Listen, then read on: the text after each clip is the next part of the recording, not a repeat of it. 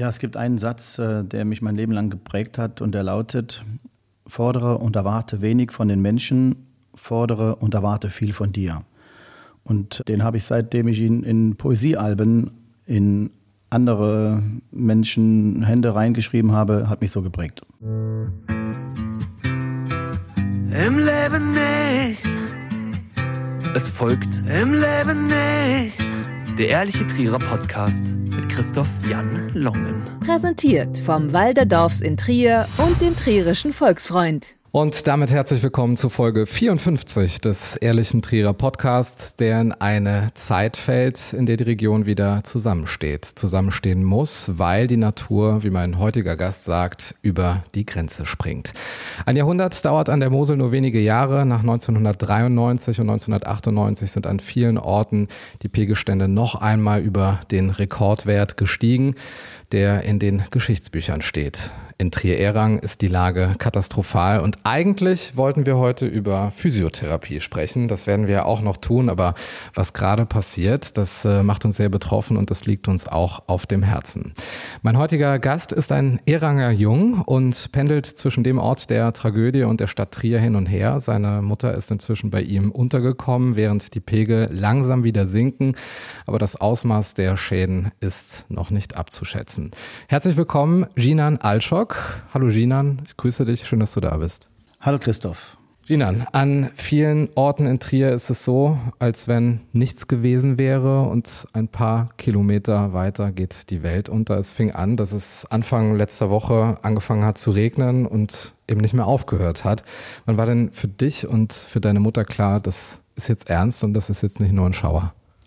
Also es fing vorgestern an, als äh, die Pegelstände immer höher gingen und aber noch keiner genau sagen konnte, wann, wie hoch die Kill, es geht ja in dem Fall eher um die Kill als um die Mosel, einen gewissen Stand übersteigt. Und deswegen so richtig los ging es dann für uns beide, für meine Mutter und für mich äh, gestern Vormittag.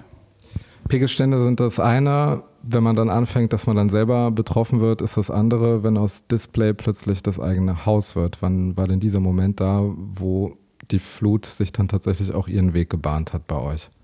Also vorgestern Nacht war der erste Aufschrei bei mir, als meine Mutter, die normalerweise immer so gegen halb zehn, zehn abends ins Bett geht, mich um kurz nach Mitternacht anrief und sie mir dann sagte, dass sie aus dem Haus muss, äh, dass die Feuerwehr sie und andere Nachbarn evakuieren musste, um auf höher äh, gelegene Gebiete, in dem Fall auf die Heide, an den Fußballplatz in dieses Vereinshäuschen unterzubringen war.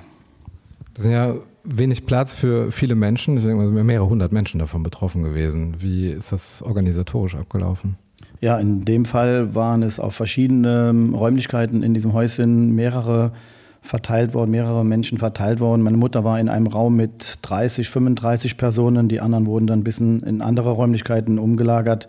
Und wir standen also in ständiger Bereitschaft mit der Feuerwehr oder auch mit ihr. Und das Problem war auch, die Verbindung zu ihr persönlich ähm, gestaltete sich nicht einfach, weil sie halt ähm, mit Handy da oben auf der Heide keinen guten Empfang hatte.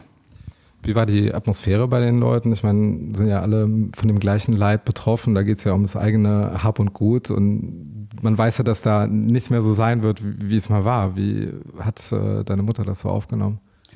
Also sie war natürlich sehr nah am Wasser gebaut. Sie hat sehr viel geweint. Äh, sie hat immer wieder den Satz gesagt, äh, mein ganzes Leben habe ich dafür gearbeitet ähm, und habe äh, so viel investiert in das Haus. Und sie hat immer wieder gesagt, selbst ihre Großeltern haben das Haus schon besessen. Da sieht man mal, wie alt das Haus ist.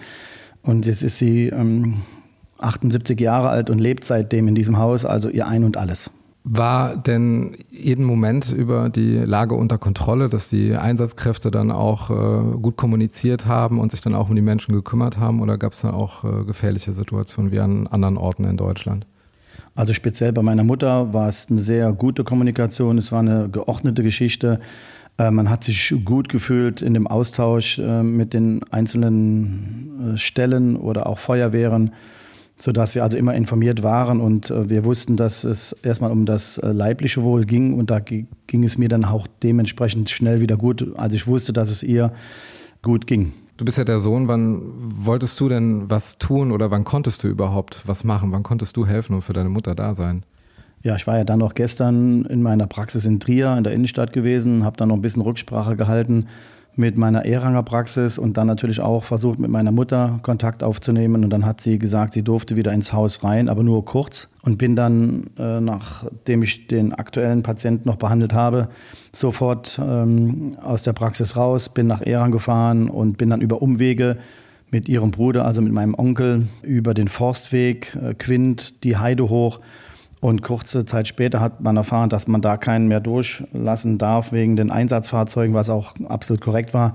War also froh, dass ich noch den Weg gefunden habe und bei ihr vor Ort mir die Lage anschauen konnte. Der Forstweg spielt ja jetzt eine ganz äh, besondere Rolle. Den hat man jetzt, wie du eben gesagt hast, äh, vor kurzem erst asphaltiert, äh, dass man den befahren kann. War das schon eine Vorbereitung auf so ein Szenario, wie wir es jetzt gerade erleben? Ja, es ging vor ein paar Jahren auch um eine andere Geschichte, die sich zwischen Erang und Kordel abgespielt hat, sodass man also sich seitens der Stadt Gott sei Dank bereit erklärt hat, diesen äh, Ausweg, und das ist ja der einzige Zuweg ähm, in diese Region. Das ist auch ausgeschildert dann alles. Der ist aus, ja, gar nicht so gut ausgeschildert. Also eigentlich wissen es nur die, die Anwohner. Äh, da gibt es kein Schild, ähm, was ja auch normalerweise dann auch nicht äh, ein Fahrweg oder als Fahrweg dienen sollte, da hochzufahren.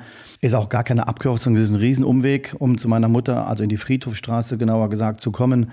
Und wenn halt mal die Kill über äh, die Ufer springt, ähm, etwas tiefer, da wo auch das Wasser dann auf der Straße stand, wo die Verbindung zwischen der Oberstraße und der Friedhofstraße am gefährlichsten ist wegen des Wassers, kann man über diesen Forstweg dahin kommen. Was sind denn die ersten Maßnahmen, die man dann ergreift? Oder wie war das bei euch, als ihr jetzt nochmal ins Haus gefahren seid? Konntet ihr dann irgendwie noch was aufhalten? Konntet ihr Sachen retten? Was ist da das Erste, was man macht? Also ich habe dann mit meinem Onkel direkt im, auf dem Hinweg schon gesagt, Werner, wir müssen versuchen, direkt die Dinge, die noch zu retten sind, in die erste Etage zu bringen. Das haben wir dann in zwei bis drei Stunden auch geschafft. Es ist dann auch ein sehr kleines Haus, ein altes Haus. Und die Dinge da hochzubringen, hat dann schon sehr viel Mühe bereitet ähm, und haben dann länger gebraucht, als wir dachten. Also wir haben bestimmt über drei Stunden gebraucht, um die wichtigsten Dinge hochzubringen und große, schwere Gegenstände mussten halt leider bleiben. Das bedeutet, die Flut hat sich dann ihren Weg gebahnt in das Haus, konnte man nichts machen und äh, jetzt fangen die Pegel langsam wieder an zu sinken. Ist denn schon absehbar, wie groß die Katastrophe ist? Kann man das abschätzen? Also wir haben wirklich ähm, bis, ich würde sagen, zwei Zentimeter vor dem Überschwappen in die Wohnung rein Glück gehabt. Wir haben dann noch versucht, ein bisschen abzudichten mit Decken, aber das hat ja dann auch nur marginal geholfen. Wir haben dann so viel Glück gehabt, dass das Wasser nur im Hof, im Garten, in dem Schuppen, im Keller, in der Garage bis unter das Dach stand, sodass es aber dann wirklich zwei Zentimeter vor dem Überfließen in die Wohnung gestoppt hat und wir dann alle das beobachten konnten, dass das Wasser dann langsam wieder zurückging. Also es stand bis im Hausflur und diese Schäden da sind so gering, dass wir gar nicht darüber reden müssen, ob wir einen Verlust haben, sondern die Sachen, die jetzt im Keller oder halt aus der Garage oder im Schuppen mit der Flut weggeschwommen sind, die kann man alle ersetzen und äh, das Wichtigste war auch für mich und für meine Mutter, dass im Haus selber nichts zerstört wurde. Übernimmt da die Versicherung auch ein bisschen was oder ist es jetzt so, dass man mit dem Schaden alleine dasteht?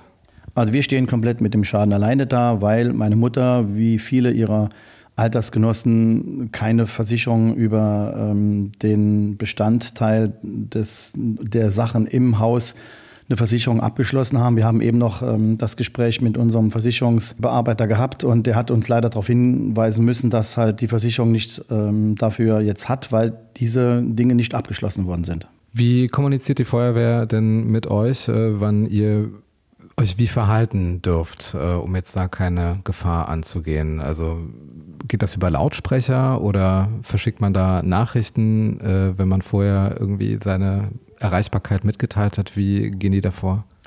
Also in der Tat haben wir uns gestern sehr lange gewundert, weil wir gar keine Informationen bekamen. Wir haben dann vor dem Haus gestanden, links geguckt, rechts geguckt und haben stundenlang niemanden gesehen. Also kein Feuerwehrmann oder sonstige Hilfskräfte waren da, aber im Nachgang, als ich dann gesehen habe, was äh, Erang alles noch erlitten hat, was um ein Vielfaches schlimmer war als bei meiner Mutter, war uns allen klar, dass diese Feuerwehrkräfte und andere Hilfeorganisationen dort eher gebraucht waren als bei uns. Bei uns war dann die Notwendigkeit, die Geschichte, dass wir Hilfe brauchen, gar nicht so an erster Stelle. Also wir haben uns selbst versorgen können, verpflegen können.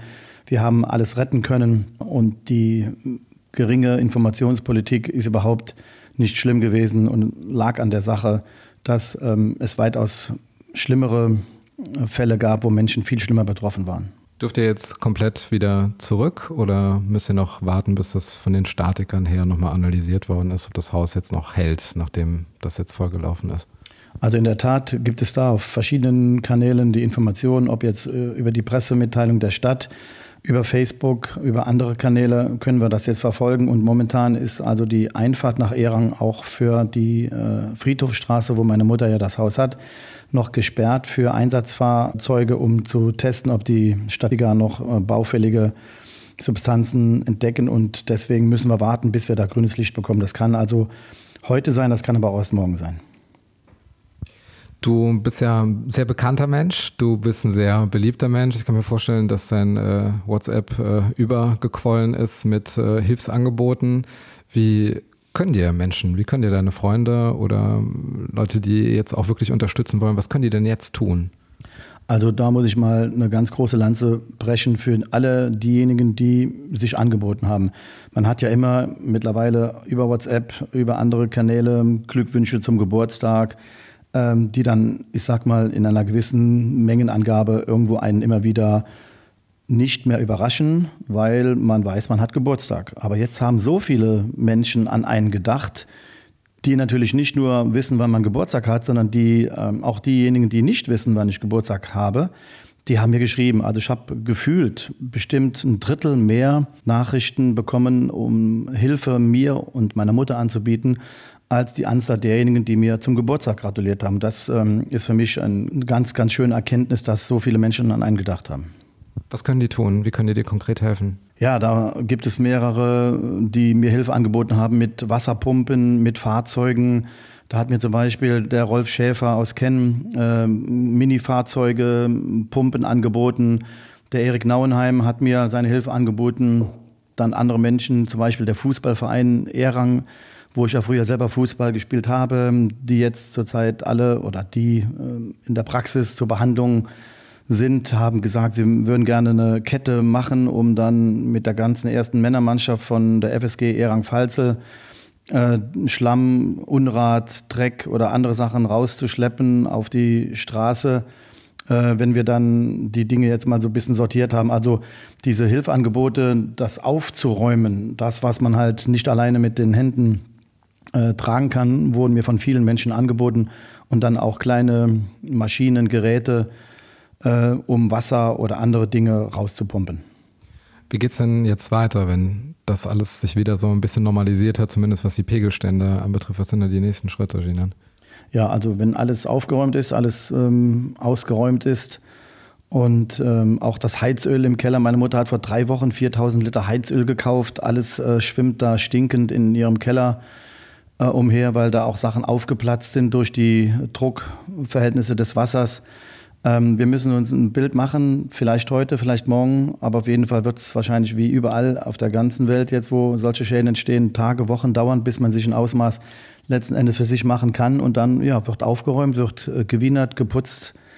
Äh, viele Sachen werden weggeworfen ähm, und dann wird sich an das äh, Beschaffen der Sachen wieder zu kümmern sein, was einem fehlt. Und Gott sei Dank fehlen jetzt nicht so viele Sachen, die man ja im Hause für gewöhnlich hat, sondern die Sachen, die draußen standen, im Keller standen, in dem Schuppen standen. Das sind Sachen, die man halt auch irgendwo benutzt, aber jetzt äh, auch wieder zu ersetzen sind. Wie ist das mit deiner Praxis, die du ja auch in Erang hast? Wie ist da das Ausmaß? Also die hat nichts davon ähm, erfahren. Die ist erstens in der ersten Etage direkt am Eranger Bahnhof. Und da war noch ein bisschen sogar noch Praxisbetrieb. Dann haben wir den gegen Mittag geschlossen, weil viele Patienten nicht kommen konnten oder auch nicht kommen wollten. Da haben wir dann auch gestern schon zugemacht, heute zugemacht. Nur die notdürftigsten Behandlungen haben Patienten bekommen, die zu uns kommen konnten. Also die Praxis selber hat nichts davon erfahren. Was können wir daraus lernen, was jetzt passiert ist? Ja, es ist ja eine der beliebtesten Wörter der letzten Jahre, Klimawechsel, Klimawandel. Ähm, ich denke schon, dass man sich da nochmal mit allen Menschen auf der ganzen Welt unterhalten muss, um zu schauen, was können wir machen, welche Werte müssen wir legen auf solche Flussbegradigungen, Äh, da ist ja auch viel entstanden, dass Bäche, Flüsse über die Grenzen treten. Wir müssen da alle viel mehr tun und äh, nicht nur drüber reden. Also das ist ja jetzt auch eine Sache, wo man sich selbst auf die Fahnen schreiben kann, wo man aufpassen sollte, wo man ein bisschen besser mh, durch die Umwelt gehen muss, um solche Sachen eventuell nicht mehr vorkommen zu lassen.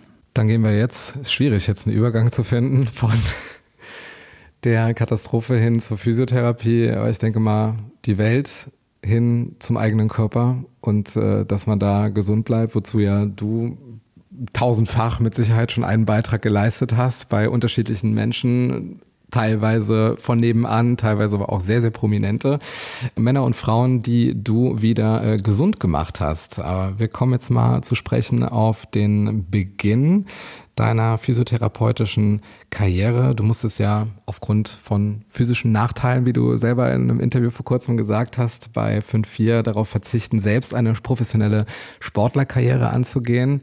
Wie bist du da umgeswitcht, dass du zwar im Sport geblieben bist, aber eben dazu beiträgst, dass andere Höchstleistungen bringen können. Ja, genauso wie du es jetzt ähm, einleitend gesagt hast. Ich wollte unbedingt Handballprofi werden. Habe in jungen Jahren sehr viel Erfolge gehabt. Da war ich 13, 14, 15, kam dann in die Jugendnationalmannschaft. Hatte mit 18 mal ein Trainingslager gehabt beim VW Gummersbach, damals ein Verein wie heute Bayern München im Fußball und habe da ganz schnell gemerkt, äh, das packst du nicht. Ich war damals mit 14 genau schon so groß wie mit 18 und wie heute. Wie groß bist du? Ich bin extrem große 1,74 Meter und habe. Ist noch ein Kopf größer als Thomas Hessler. Ja. Gut, der braucht ja nur den Ball am Fuß. Ähm, und ich muss ja dann mit dem Ball doch über größere Menschen versuchen, äh, Tore zu erzielen. Dann kann man auch als Fußballer mit einer kleineren Größe was erreichen. Aber also im Handball ist das damals zu meiner Zeit auch schon unmöglich gewesen, den Sprung nach ganz oben zu schaffen, obwohl es immer noch ähm, weltweit wahrscheinlich 10, 15 Jungs gibt, die mit meiner Größe internationalen Ruhm äh, erzielen konnten oder jetzt erzielen. Aber bei mir hat es nicht gereicht und habe ganz schnell gemerkt, schade. Äh, auch mit Gummersbach oder mit größeren Ligen hat es nicht gereicht. Ich war in der zweiten Liga im Saarland ähm, und habe da ein paar Jährchen gespielt, aber das war dann das höchste der Gefühle und habe dann gedacht, okay, dann klappt es nicht als aktiver Sportler, aber dann vielleicht kann man in dem Bereich des Sports als Physiotherapeut auch ganz nach oben kommen. Das ist mir dann äh, im Beachvolleyball gelungen. War dieser Schritt jetzt eher motiviert aus Liebe zum Sport oder aus Liebe zum Menschen? Dass ich ähm, in der Medizin ein bisschen Fuß fassen wollte, und dann auch Hand anlegen wollte und habe dann die Liebe zur Physiotherapie mit 17, 18 kurz vorm Abi gefunden und wusste, dass ich dann irgendwann die Ausbildung machen wollte.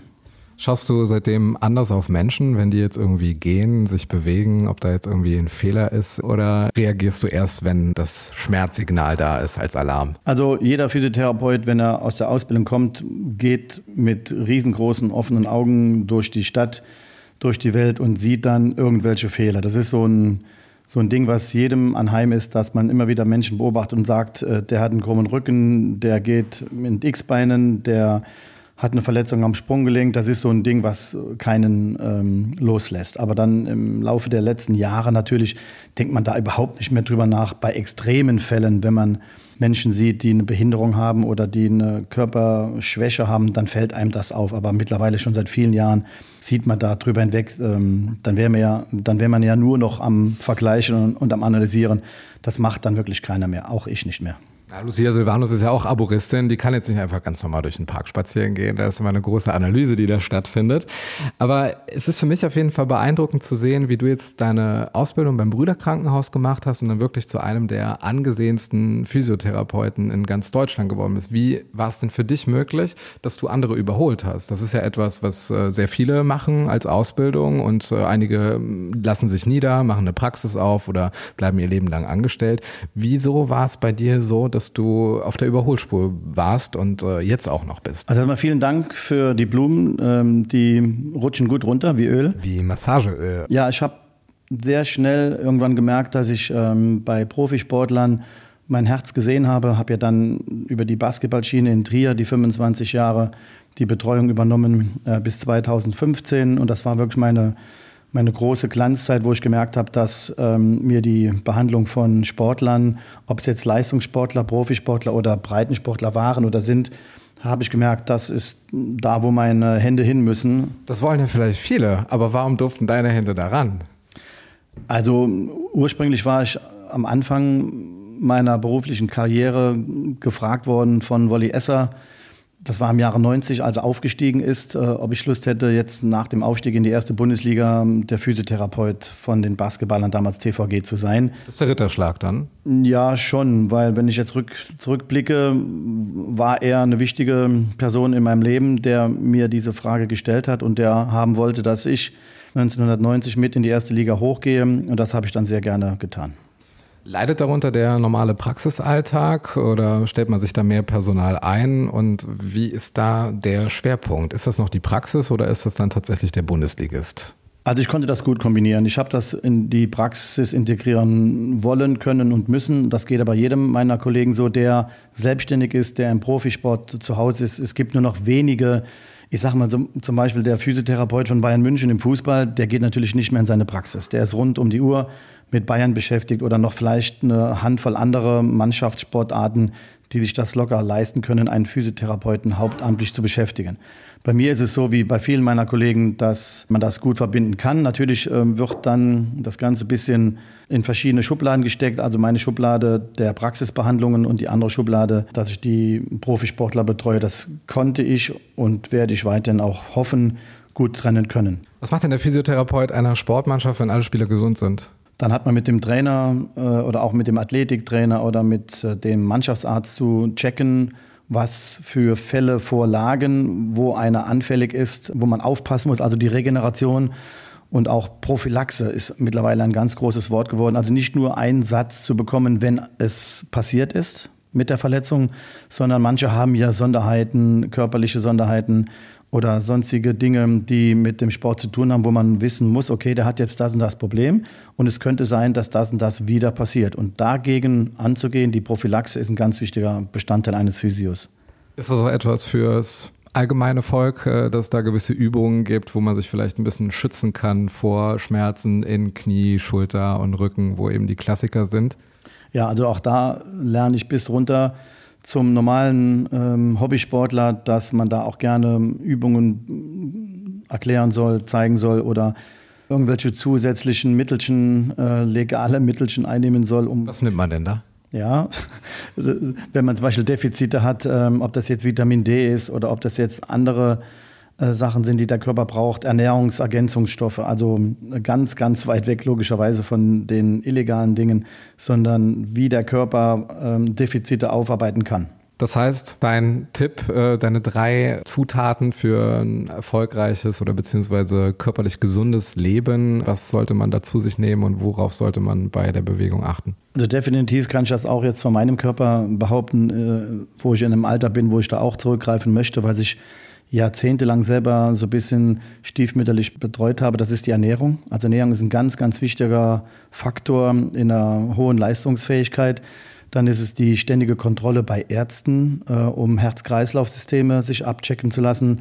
Ja, dann aber auch die Motivation und die Disziplin, Sport überhaupt ausüben zu wollen, was ja in der heutigen Gesellschaft, wo immer mehr Menschen sitzen, immer mehr im Auto sitzen, immer mehr am PC sitzen, und äh, nicht so gewollt sind, sich körperlich zu betätigen. Das ähm, gibt sehr, sehr viele Probleme.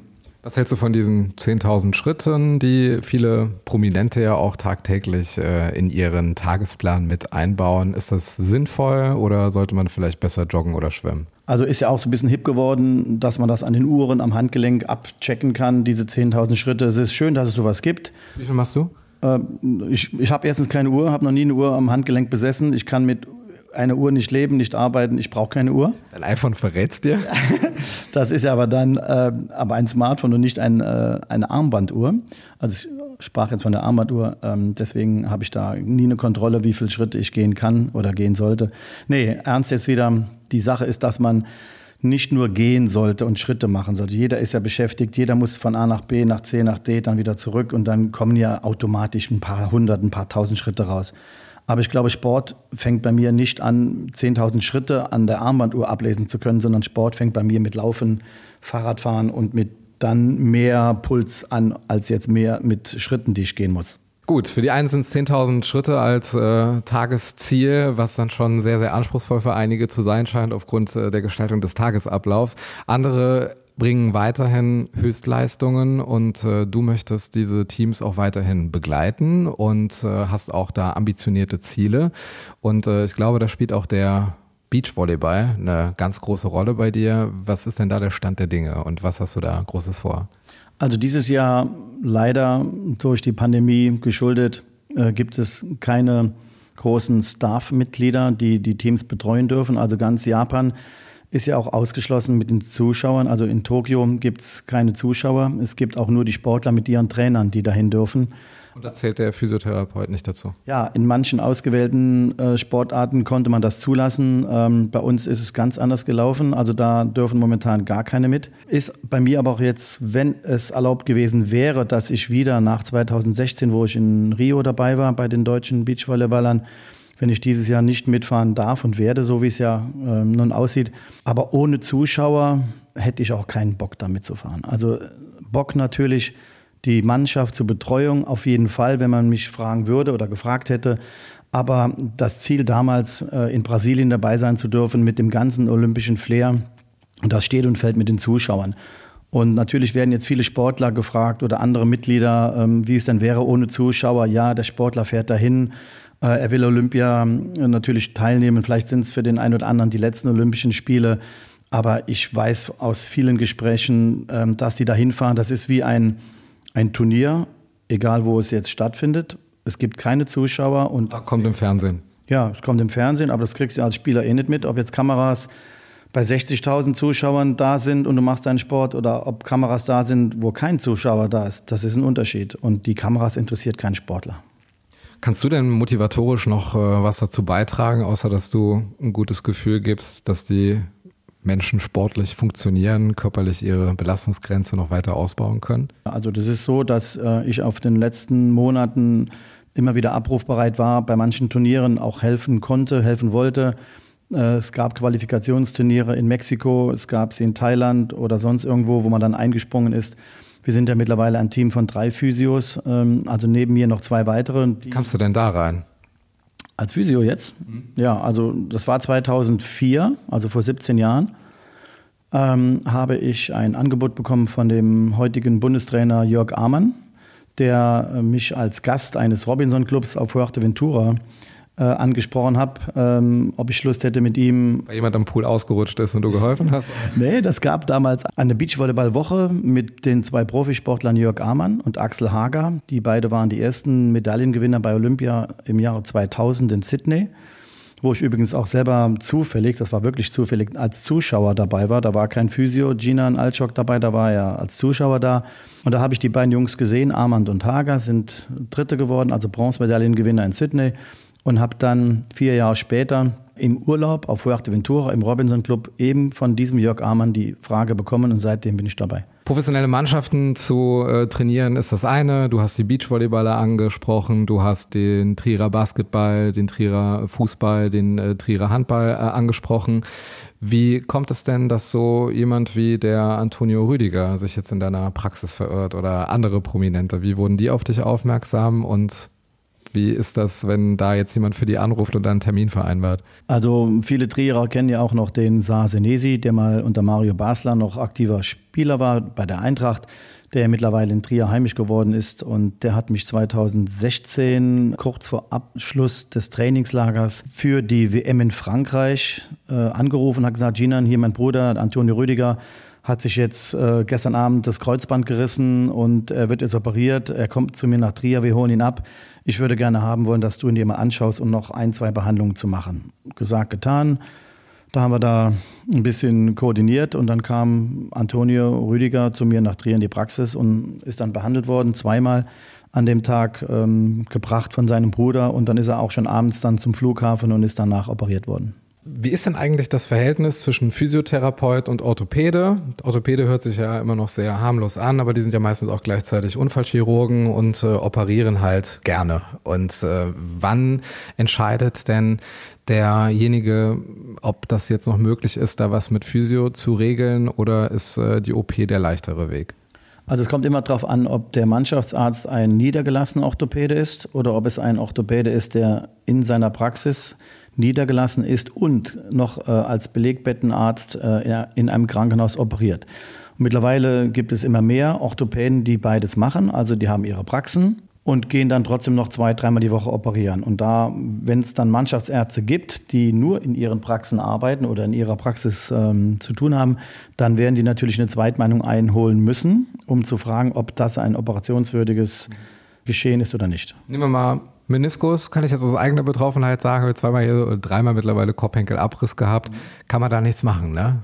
Äh, allein physiotherapeutisch, da muss man schon irgendwie da regeln. Exakt. Also wenn sowas in deinem Alter äh, vorliegt, äh, auf jeden Fall muss es operiert werden, soll es operiert werden. Da, dafür bist du noch wirklich viel zu jung, um es äh, unoperiert zu lassen, weil es hält nicht, das wird nichts mehr. Also ein eingerissener Meniskus, äh, ich sag mal zwischen 20 und 50 sollte operiert werden. Es kommt dann auf andere Parameter noch an, was der Mensch noch für ein sportliches, ähm, ambitionierte Geschehen hat und ähm, ob er noch was machen möchte. Also es kommen so auf zwei, drei Dinge, kommt es immer wieder an. Und dann wird die Entscheidung meistens bei solchen Fällen für eine OP getroffen. Was kann man denn nachhaltig fürs Knie oder für die Schulter oder für den Rücken da machen, dass es so ein bisschen stabilisiert ist und dass nicht vielleicht alles auf die Knorpel geht? Also definitiv nicht nur ein muskuläres Aufbautraining mit und an Maschinen, sondern auch extrem in Mode gekommen, aber auch sehr wichtig, äh, auch wissenschaftlich bestätigt sind Koordinationsübungen, also Propriozeption ist das. Das sind die kleinen Muskeln, die. Genau, äh, die halt für die äh, Körperwahrnehmung zu tun haben, zuständig sind, wo man also Geschicklichkeitsübungen machen muss. Und da wird ja auch immer viel mehr Wert auch in den untersten Klassen gelegt, dass man nicht nur rauf und runter läuft, sondern auch einbeinige Stabilisationsübungen machen muss, um das Gleichgewicht auch mal koordinativ einzusetzen. Und das ist effektiv. Ja, das trainiert die Bänder, das trainiert die Kapsel, das trainiert alles, was um die Muskeln herum äh, an Strukturen existieren. Und es darf also nicht nur der Wert auf ein einachsiges Beinmuskeltraining gelegt werden. Ginan, wir kommen jetzt zum äh, Quickfire bei im Leben nicht. Das bedeutet für dich 16 kleine Muskelverspannungen, die es für dich therapeutisch zu lösen gilt. Bist du bereit? Let's go. Deine drei Lieblingswörter auf Trierisch.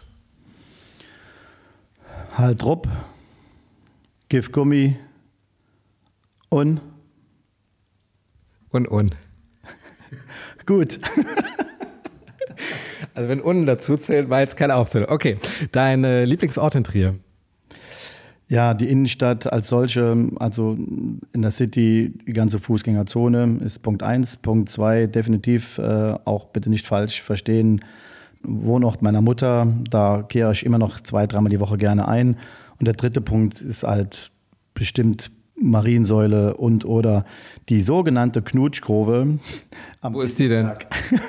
man sagte mir mal, das hieße. Knutschgrove ist noch der harmlose Begriff, ne? Genau. Also der Aussichtspunkt, wenn man zum Petersberg die Sieginger Straße hochfährt, wo viele anhalten, nicht nur knutschen, sondern auch über Trier äh, den Blick schweifen lassen. Dein Trierer Lieblingsgericht? Teertisch. Wie oft warst du in deinem Leben schon auf der Porta Negra? Zweimal. Das äh, letzte Konzert, das du besucht hast?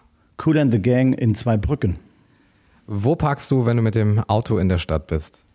Überall, wo es verboten ist und man nur kurze Wege gehen muss. Gibt es eine Empfehlung, wo man das möglichst ohne Zettel an der Windschutzscheibe erledigen kann? Dann blockiere ich mich ja selber. Wenn ich das jetzt verrate, dann parkt da jeder und dann ist er weg. Nee, also es gibt mit Sicherheit überall noch ein Action, wo man hin sich stellen kann und da bleibe ich aber auch nie lange, weil ich genau weiß, dass ich schnell weg bin. Was ist denn deine Trierer Lieblingsgastronomie? Ja, Nikos ist mein Wohnzimmer. Viele, die mich kennen, wissen, dass ich, äh, wenn ich schreibe, ich bin in meinem Wohnzimmer, wissen, dass ich im Nikos bin, am Kornmark, einer meiner besten Freunde geworden, äh, Nikos Ziokas. Dann ähm, war ich früher mal ein bisschen Rosi im Ecken und mittlerweile gibt es noch die Kultgaststätte, Sie um dich, die mich so ein bisschen eingefangen hat. Punkt, Punkt, Punkt. Ja, apropos Einfangen, äh, was ist denn dein Lieblingstrierer oder deine Lieblingstriererin? Meine Mutter. Dein Lieblingsverein beim Fußball und beim Basketball? Ganz klar Borussia Mönchengladbach. Und im Basketball gibt es keine Lieblingsmannschaft für mich. Müssen wir Handball noch dazu nehmen wahrscheinlich. Ja, Handball war und ist es der VW Gummersbach, wo ich mal eine Woche als Jugendlicher mittrainieren durfte und äh, die damaligen Größen alle persönlich kennenlernen durfte. Äh, ob das jetzt ein Andreas Thiel war, der, genannt der Hexer oder andere große Persönlichkeiten, das war für mich ein Highlight. Deswegen VW Gummersbach. Was war oder ist das größte Wunder, das du jemals therapeutisch vollbracht hast? Boah. Ganz klar gab es und gibt es nie Wunder, die man als Physio verbracht hat. Ich habe manchmal das Gefühl gehabt, schulteroperierten Patienten nicht helfen zu können, die so bocksteif waren, die dann irgendwann nach einem halben, dreiviertel Jahr dann doch zufrieden ohne OP aus der Praxis rausgegangen sind. Aber das hat überhaupt nichts mit Wunder zu tun. Das hat mit Anatomie, mit medizinischem Know-how zu tun, mit Erfahrung zu tun.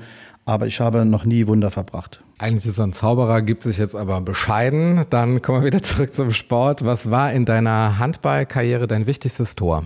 Es war auf jeden Fall bei der Rheinlandmeisterschaft in der Jugend der Siegtreffer gegen Mülheim-Kerlich, welches uns den Weg geebnet hat, in der C-Jugend äh, anzutreten, um die westdeutsche Meisterschaft eben gegen die damalige C-Jugendmannschaft vom VW Gummersbach, was vorher noch nie einer Trierer Mannschaft gelungen ist, äh, bis in das westdeutsche Finale vorzudringen.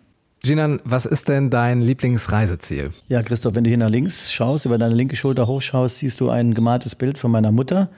Dort siehst du den meist fotografierten Berg der Welt, das Matterhorn in Zermatt. Man nennt ihn auch den Berg der Berge. Und ähm, das ist mein Lieblingsreiseziel, weil ich da schon seit vielen Jahren mit meiner Mutter, mit der Malis, immer im April hinfahre, eine Woche und man soll es nicht glauben, aber sie ist jetzt 78 und fährt immer noch vor mir. Ich fahre ihr hinterher. Ski, nicht nur ähm, flach als... Äh, so richtig auch, ne? Ja, so richtig den Berg runter. Kann ja da mal gleich ein paar Videos zeigen. Also sie fährt immer noch von äh, 3700 Meter von der höchstgelegenen Piste Europas. Ähm, da fährt sie immer noch runter ich habe eigentlich schon gedacht, dass es dieses Jahr das letzte Mal gewesen wäre, aber also vor zwei Jahren, das letzte Mal vor Corona, und dass ich mit ihr nur noch nach Zermatt fahren wollte, um mit ihr ein bisschen spazieren zu gehen. Aber siehe da, sie ist mit auf den Berg hoch und ist an vier von sechs Tagen mit mir den Berg runtergefahren. Und das war für mich das schönste Gefühl, was es gibt, mit meiner Mutter in ihrem Alter noch den Berg Alpin Ski runterzufahren. Was ist für dich in der Physiotherapie die größte Erkenntnis der letzten Jahre? Ja, dass neumodische Therapietechniken einen Weg gefunden haben, den ich mich auch am Anfang nur vage hingegeben habe, wo man am Anfang denkt, äh, man könnte alles, man weiß alles. Äh, dem ist nicht so. Auch ich muss noch heute immer wieder feststellen, dass es ähm, neue Techniken gibt, nicht nur fernöstliche, sondern auch die in Europa oder sonst irgendwo entdeckt worden sind. Und wenn man dann die Fortbildung mal macht, die es vor 10, 20 Jahren noch nicht gab, muss man feststellen, ups, das hilft in der Tat auch. Was mit der Black Roll? Ganz wichtiger Punkt, den du da ansprichst. Äh, Breakroll ähm, ist nicht mehr wegzudenken, nicht nur aus dem Leistungssport. Ob ich die jetzt bei meinen Profisportlern einsetze oder bei Kreisliga oder bei Hobbysportlern, die Blackroll gehört in jede Sporttasche eines jeden Sportlers. Was ist dein erfolgreiches Rezept für eine richtig gute Work-Life-Balance? Ich selber bin mich da auch ein bisschen neu am Sortieren meine Ernährung umzustellen, regelmäßig festzulegende Zeiten zu wählen, um Sport zu treiben. Ich versuche auch das gerade hier mit eben angesprochenem Nikos aus dem Café. Ähm, wir werden jetzt zweimal die Woche werden wir uns feste Uhrzeiten nehmen. Er hat einen Betrieb, ich habe zwei Betriebe. Normalerweise hat man dann immer zu hören, nein, kann ich nicht und ich muss hier, ich muss da. Nee, ich muss auf mich selber hören, ich muss selber gucken, dass ich meinen Körper gerade jetzt, und das ist nun mal so, in der zweiten Hälfte unseres Lebens, müssen wir äh, feste Zeiten finden, um auch regelmäßig Sport zu treiben oder den Körper in Schuss zu halten. Was ist für dich Romantik? Dass ich darüber nicht sprechen muss, ist Romantik in meinem Kopf genug. Und jetzt stell dir vor, du könntest alle Plakatwände in Trier mit einem Satz versehen. Welcher wäre das? Lasst uns alle Dinge, die anderen gut tun können, umsetzen. Das ist ein schönes Schlusswort für die 55. Folge des Ehrlichen Trierer Podcast. Heute zu Gast der bekannteste Exportschlager, was die Physiotherapie anbetrifft, ehemaliger Leistungssportler und jetzt äh, zuständig für das körperliche Wohl und dafür, dass auch Olympiateilnehmer zu Höchstleistung gebracht werden. Wer mehr erfahren möchte über Jinan Alschok, dem sei Google empfohlen oder einfach offenen Auges durch die Stadt gehen und dann sieht man ihn auch. Jinan, dir gehört das letzte Wort. Ja, ich bedanke mich bei dir. Äh ähm, Christoph, für ein super schönes, kurzweiliges Gespräch. Es hat tierisch Spaß gemacht. Und ähm, sag einfach noch auch dir auf diesem Wege, dass ich mich freue, dass du hier warst und wünsche dir alles Gute. Im Leben nicht. Der Ehrliche ehrliche Trierer Podcast über Erinnerung und Fiktion. Die jeder kennt. Präsentiert vom Walderdorfs in Trier und dem Trierischen Volksfreund. Also er hat, ich habe ja Boris Becker 2004 in der Arena betreut und da war er, ähm, das gab so ein Legendenmatch zwischen Boris Becker, Michel Stich auf der einen Seite und Henri Leconte und Yannick Noah auf der anderen Seite. Und da habe ich die in der Kabine alle massiert und da kam der Boris rein und hat seine Sporttasche hingestellt und sagt dann zu Michel, Micha, hol mal gerade hier die ähm, ähm, aus meiner Tasche äh, den Playboy raus, meine neue ist da drin. Und dann hat er dem Michel Stich seine neue im Playboy gezeigt. War aber seine Playboy-Ausgabe, oder? Nee, das war eine Playboy, die kam, die hat er gerade gestern gekauft und hat dann die äh, Dame seines ja, Herzens vielleicht nicht, aber vielleicht anderswo seine Dame seines Glücks, die hat er dann praktisch äh, dem Michel Stich zeigen wollen, dass die da im Playboy jetzt äh, mit ohne Klamotten zu sehen war. Hatte das Einfluss auf die spielerische Leistung der beiden? Nein, er hat sein Einzel gewonnen. Äh, Mischa hat sein Einzel verloren und das Doppel haben sie dann auch wieder gewonnen. Ja, dann hat es ja was gebracht anscheinend. Ja, ja. Ja, es war schon, war schon extrem witzig, wie er da in der Kabine, also er hat da neben mir gelegen. Ich habe ja gestanden, habe ihn behandelt, äh, Oberschenkel behandelt, weiß ich noch wie heute, ist jetzt 17 Jahre her. Ja, da hat er mit Mischa Stich so geredet, wie wir beide jetzt hier und hat aber über seine Freundin gesprochen, die gerade just neu abgelichtet worden ist im Playboy. Also als wenn wir beide äh, über den trierischen Volksfreund äh, reden, hast du schon mal die Titelseite dir angeschaut. Ja, wobei der trierische Volksfreund ja ein seriöses Medium ist und äh, Dennis Rodman, den, sagt dir auch noch was?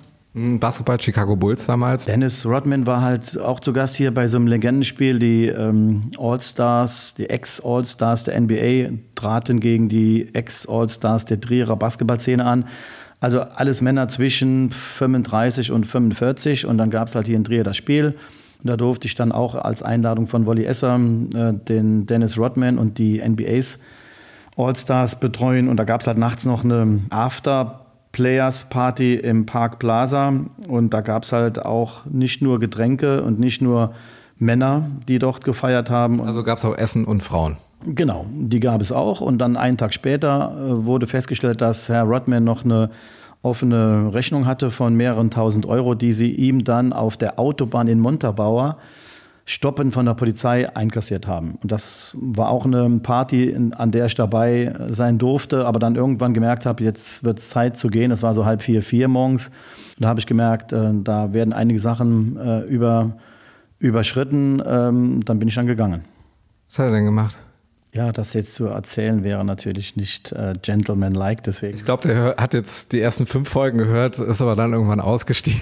Ja, Dennis, äh, er hat natürlich meine Nummer nicht, äh, Gott sei Dank, oder ich nicht seine. Nee, äh, Spaß beiseite.